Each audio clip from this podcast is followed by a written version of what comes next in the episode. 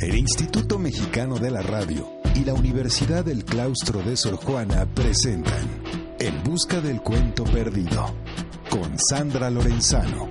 Escuchar para pensar y pensar para escribir.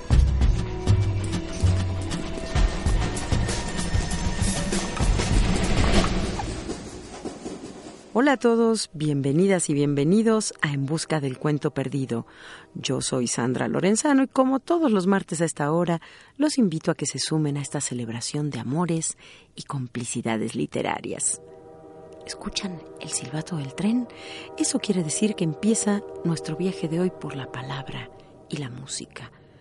La de hoy es la última emisión del año. ¡Qué impresión! Ahora sí que se me pasó volando este 2015.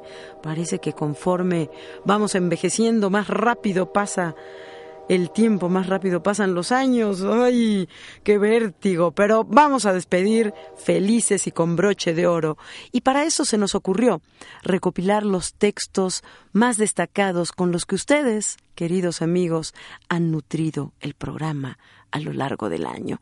Porque siempre decimos que este programa no lo hacemos quienes estamos de este lado del micrófono, lo hacemos entre todos, nosotros aquí y ustedes allá. En busca de sus historias. Taller literario. Empiezo con Agua y Sol, descripción de una fotografía tomada en la cascada de Tamul, San Luis Potosí, en enero de 2014, que nos envió Maricruz Romero Ugalde. Dice así, ella ilumina con su sonrisa el cuadro él, como siempre, es el mago que igual la hace de guía, chofer, amante, corrector de estilo, ahora fotógrafo, todo por ella. La joven destaca. Lleva un turbante blanco que hace juego con la luz que irradia su cara de felicidad, al tiempo que contrasta con la playera violeta y el pantalón azul marino. Colores vivos, brillantes, enmarcados por dos flancos, un muro de piedra a la izquierda y la brisa de la cascada a la derecha. La cara de un jaguar, majestuoso, guerrero, se dibuja en el muro de piedra y protege a la doncella con su mirada. En cambio, en el azul grisáceo de la brisa, el agua diseña figuras esbeltas, con diversas tonalidades de blanco, como ángeles. Ellos admiran el vientre de la chica de donde surge un arco iris. ¿Milagro o magia? Contraste del momento, arcoíris que brota como la ilusión de un amor para siempre. Fenómeno de física clásica ante la presencia de esta fusión de agua y sol. De pronto, la nube tapa el sol. La magia óptica desaparece igual que cuando él contestó, no sé, a la espontánea pregunta de la ingenua enamorada, ¿me quieres? Precioso texto, Maricruz Romero Ugalde, Agua y Sol, muchísimas gracias y ojalá sigas colaborando con el programa.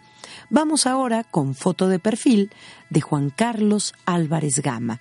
Dice así. La foto de perfil en Facebook muestra a una hermosa joven, posa orgullosa mostrando su panza de varios meses de embarazo. Dos hermosos hoyuelos se forman en sus mejillas. Pero no nos adelantemos. Esta historia comenzó hace tres días, cuando en el muro de Carlos apareció la figurita de solicitud de amistad. Lourdes quiere ser tu amiga. No lo podía creer. Lourdes era una antigua pasión, con fecha de caducidad de aproximadamente 30 años atrás. Fue un gran amor que desgraciadamente llegó muy temprano en su vida. La foto confirma el paso de los años y algunos kilos de más, pero aún conserva el misterio de su mirada. Nuevamente nos estamos adelantando. En realidad, esta historia comenzó hace 30 años, una tarde de sábado, en un viejo hotel de la colonia Portales, donde una joven pareja vaciaba su pasión sin la más mínima precaución ante la frustración de una imposible vida juntos. Y es que Carlos estaba muy lejos de las expectativas de la mamá de Lourdes. Pero volvamos al inicio, a la foto de la joven embarazada. Carlos sonríe.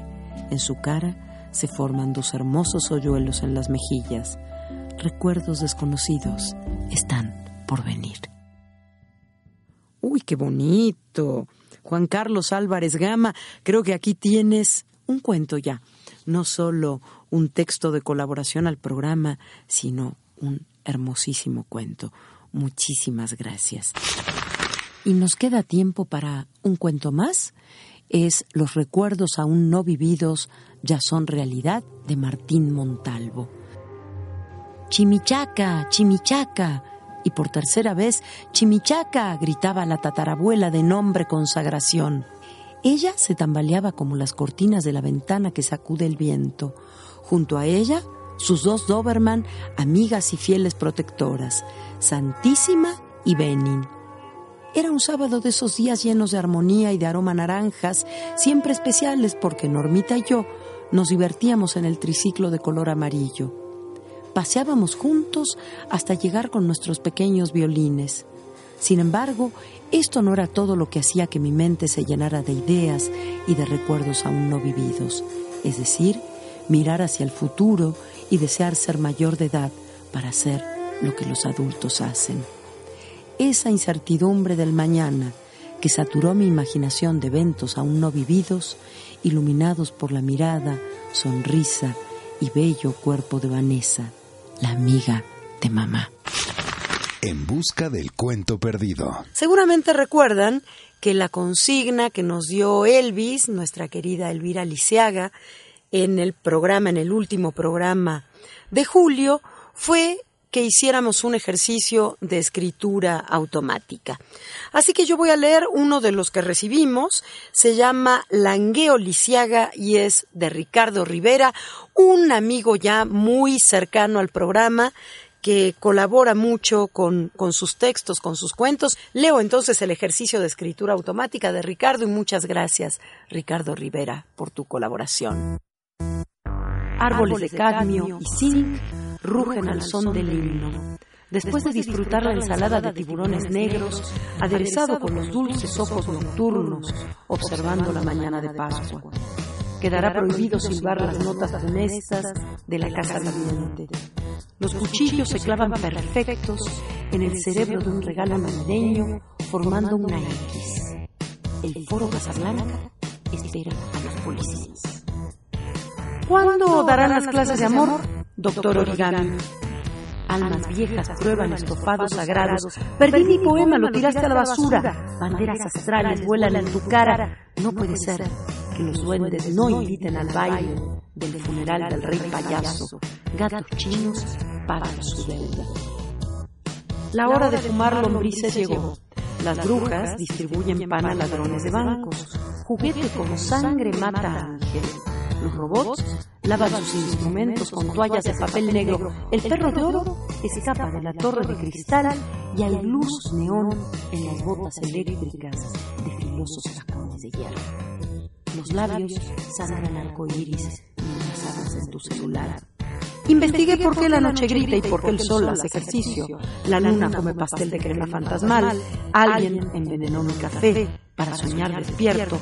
Ahora solo canto romances cómicos. Desde mi TV oigo tu voz naranja. Muy bueno el ejercicio de escritura automática. Habría que preguntarle a Ricardo cómo se sintió haciéndolo y si de verdad logró que fluyera su inconsciente. No es nada sencillo este tema. En busca del cuento perdido. Y fíjense que teníamos un texto pendiente de mm, celebración ya no de los 100 años, sino de los 101 años de Julio Cortázar. Es un, ¿se acuerdan que en 2014 se cumplieron 100 años del nacimiento de Cortázar? Pero nuestra amiga Carolina Mendoza Gigliazza nos mandó un texto de celebración por los 101 años. Y lo voy a leer, son cuatro escenas preciosas escritas por Carolina. Dicen así. Escena 1. Sobre un muro de utilería, un hombre tan alto como el farol que ilumina la calle, acomoda su espalda y recarga la cabeza. Asombrado, a través de la rendija de sus ojos verdes, ubica una multitud de espectadores y se incorpora al tiempo que camina lentamente al centro del escenario. Escena 2. Entre sus manos de huesos largos sostiene una trompeta que se lleva a la boca. La luminosidad de su mirada felina conduce a los surcos que aparecen en su frente cuando toma aire y sus carrillos se inflan expulsando la melodía que magnetiza el lugar y seduce a los oyentes. Sus labios vibran al unísono de los dedos que inquietos pulsan los pistones y durante un rato el ambiente se impregna de Armstrong, de Parker y Davis. Escena 3.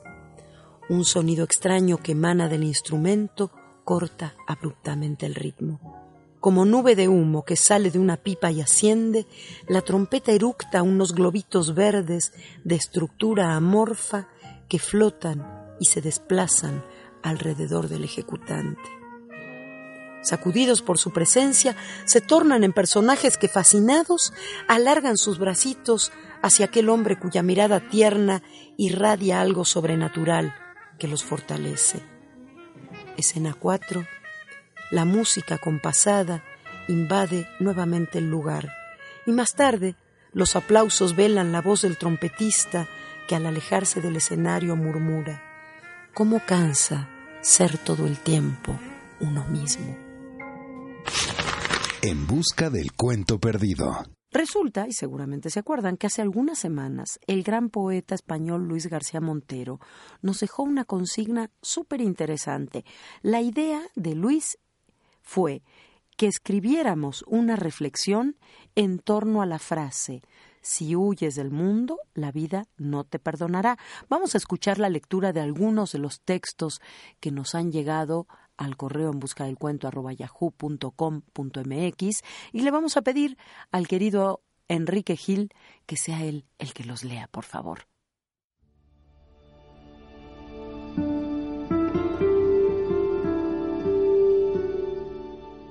Llevo no sé cuánto tiempo escapando de los errores que cometí contra mi familia y amigos.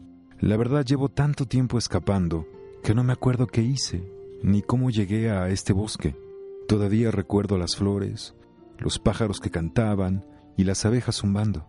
Solo he tomado agua del río o de la lluvia que cae y comido los frutos de los árboles. Ahora las hojas están secando. Cada vez se oye más el crujido de la hojarasca cuando camino. ¿Qué gané? Estoy solo. El temor a enfrentar las cosas me rebasa.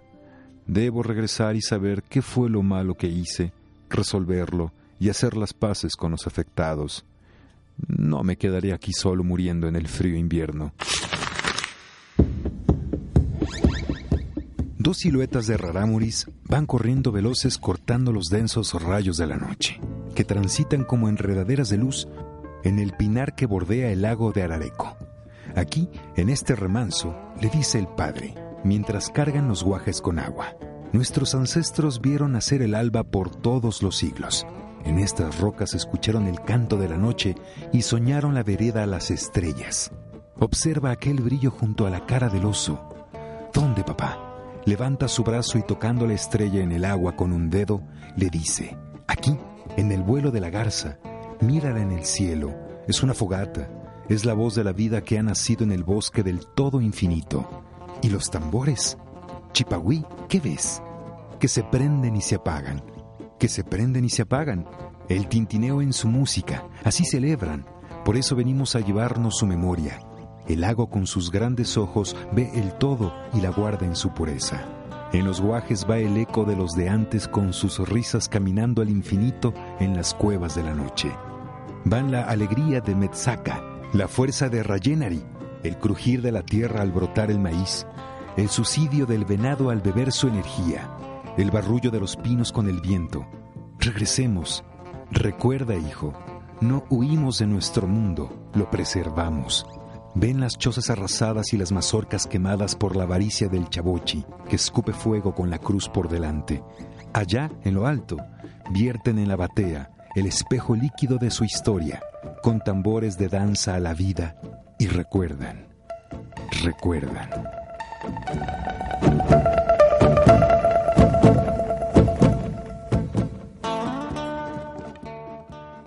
Fíjense que, no sé si se acuerdan, pero la consigna anterior de nuestro taller literario era la respuesta que cada uno de ustedes imaginara al soneto de Sor Juana, Esta tarde mi bien cuando te hablaba, ese hermosísimo soneto sobre los celos. Y nos llegaron algunas respuestas de verdad maravillosas. Hemos elegido tres de las que ustedes nos mandaron. Recordamos entonces el soneto para leer ahora las respuestas. Esta tarde, mi bien, cuando te hablaba, como en tu rostro y tus acciones vía que con palabras no te persuadía, que el corazón me vieses deseaba, y amor que mis intentos ayudaba, venció lo que imposible parecía, pues entre el llanto que el dolor vertía, el corazón deshecho destilaba. Baste ya de rigores, mi bien, baste, no te atormenten más celos tiranos, ni el vil recelo, tu quietud contraste con sombras necias, con indicios vanos, pues ya en líquido humor viste y tocaste mi corazón deshecho entre tus manos. Vamos con la primera respuesta de Bekiran.99 que dice, No desesperes mi bien, que tú sabes que mi corazón, con sombras, con grises, con piedras, te ama de la única manera que sabe hacerlo te ama como la espuma del mar que acaricia la arena con insistencia, a veces violentamente, a veces como el simple roce de las alas de la polilla. Te ama como las espinas de un tallo que protegen a su flor. Te ama distante, como mi alma de gitana me demanda. Te ama con la intensidad de mil soles. Te ama como la gravedad invisible, pero aún así tan fuerte que te mantiene en el suelo, te ama como las estrellas que iluminan el cielo. ¡Ey! ¡Qué bonito lo que nos manda Bekiran.99! Hermosísimo texto, gracias. Nos vamos ahora con uno de nuestros radioescuchas más cumplidos con esto de, de los envíos de textos, que es Humberto Salas Benavides.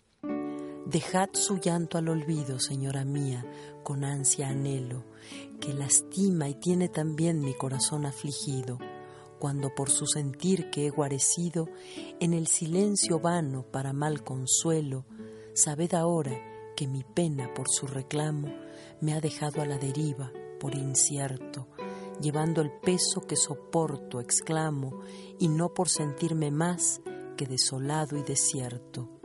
Le confieso mi amor, amada mía, sin más empeños, para llevarle entre mis manos mi corazón al suyo sin engaños y dejad las noches sin abrazos vanos. Ay, oigan, pero qué belleza, se han inspirado muchísimo gracias a Sor Juana. Ay, qué emoción, gracias Humberto Salas Benavides. Muchísimas gracias por ese poema que nos mandas.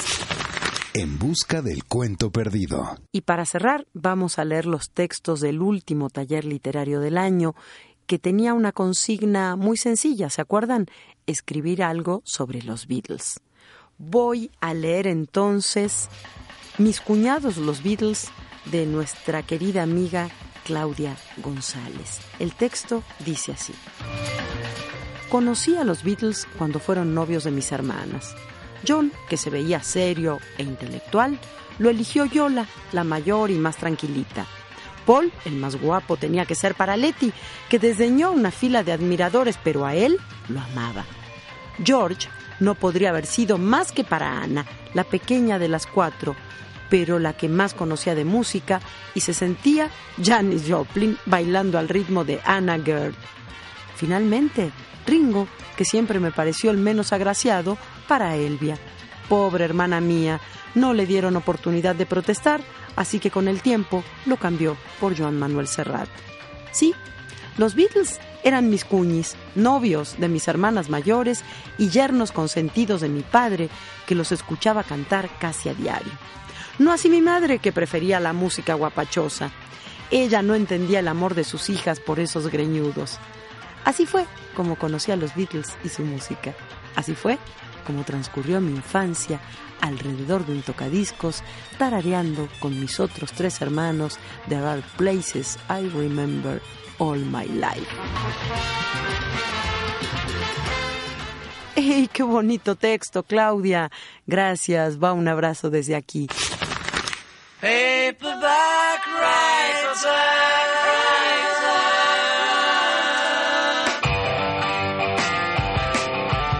Y me gustaría leer también sobre los Beatles eh, una carta que nos mandó Juan Luis Chávez, que dice así.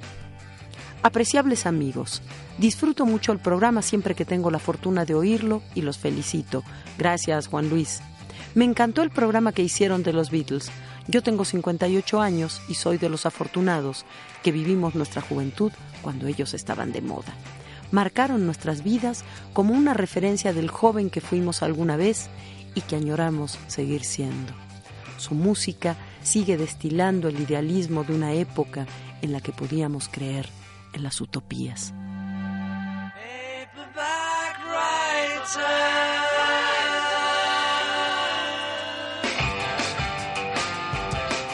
En aquellos años, los Beatles gustaban a todos los jóvenes, desde los más rebeldes hasta los más conservadores. Todos nos identificamos con su música y sus letras dieron cabida a las inquietudes de la juventud, no solo el romance, sino también la filosofía, como el tema de Hombre sin personalidad o el misticismo de mi dulce Señor. Qué hermoso e interesante el programa. Sigan adelante. Gracias, Juan Luis Chávez, y yo diría qué hermosa su carta, y gracias por sumarse a las voces En Busca del Cuento Perdido.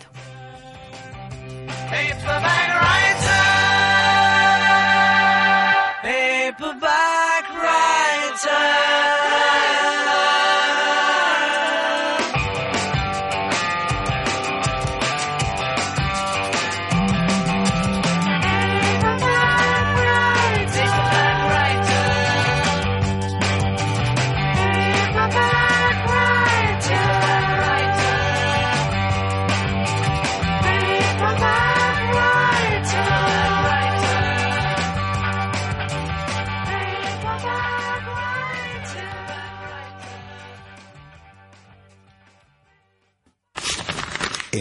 Del cuento perdido.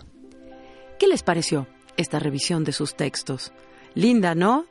Pues así para que se animen a seguir mandándonos sus cuentos, a seguir participando, a seguir prestándonos sus palabras, para seguir haciendo de este programa un programa de todos. Millones de gracias, de verdad, por haber sido parte fundamental de En Busca del Cuento Perdido durante este 2015. Como todas las despedidas siempre cuesta, pero nos escucharemos otra vez, si ustedes están ahí, el próximo martes, abriendo ya el nuevo año. ¿Escuchan el silbato del tren? Eso quiere decir que estamos llegando al final de nuestro programa de hoy, estamos llegando al final de este año. Millones, de verdad, millones de gracias a todos por haberme acompañado en este viaje por las palabras. Gracias, como cada martes también, a Sara Herrera, a Enrique Gil y a Luis Torres, sin cuya ayuda, créanme, este programa no existiría. Gracias a Limer por darnos también un hogar en el cual hablar de literatura, de música y de todas estas pasiones, amores y locuras que nos unen a ustedes y a nosotros. Y ustedes y yo si me acompañan, seguiremos nuestro viaje juntos el próximo año. ¿Qué les parece si nos despedimos con una canción que habla de nuevos comienzos? Eso puede ser lindo, ¿no? Este es ya un clásico de la banda británica de Zombies y se llama This Will Be Our Year. Seguro el próximo será nuestro año. Que tengan un hermosísimo fin de año y un 2016 excepcional. Ustedes se lo merecen.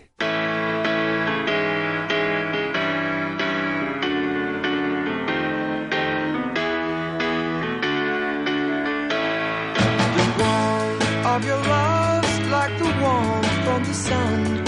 And this will be our year, took a long time to come. Don't let go of my is gone. This will be Oh, year. Took a long time to come. And I won't forget the way you held me up when I was down. And I won't forget the way you said, Darling, I love you. You gave me faith to go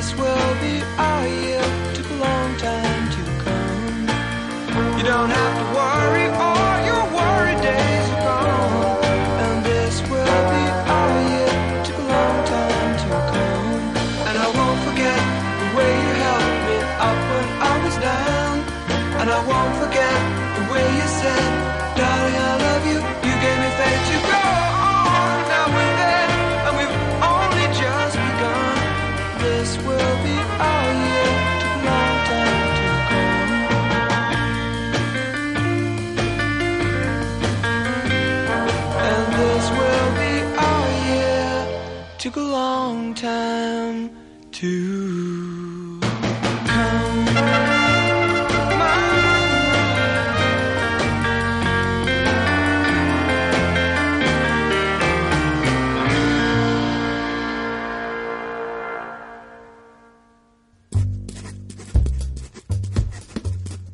El Instituto Mexicano de la Radio y la Universidad del Claustro de Sor Juana presentaron En Busca del Cuento Perdido con Sandra Lorenzano.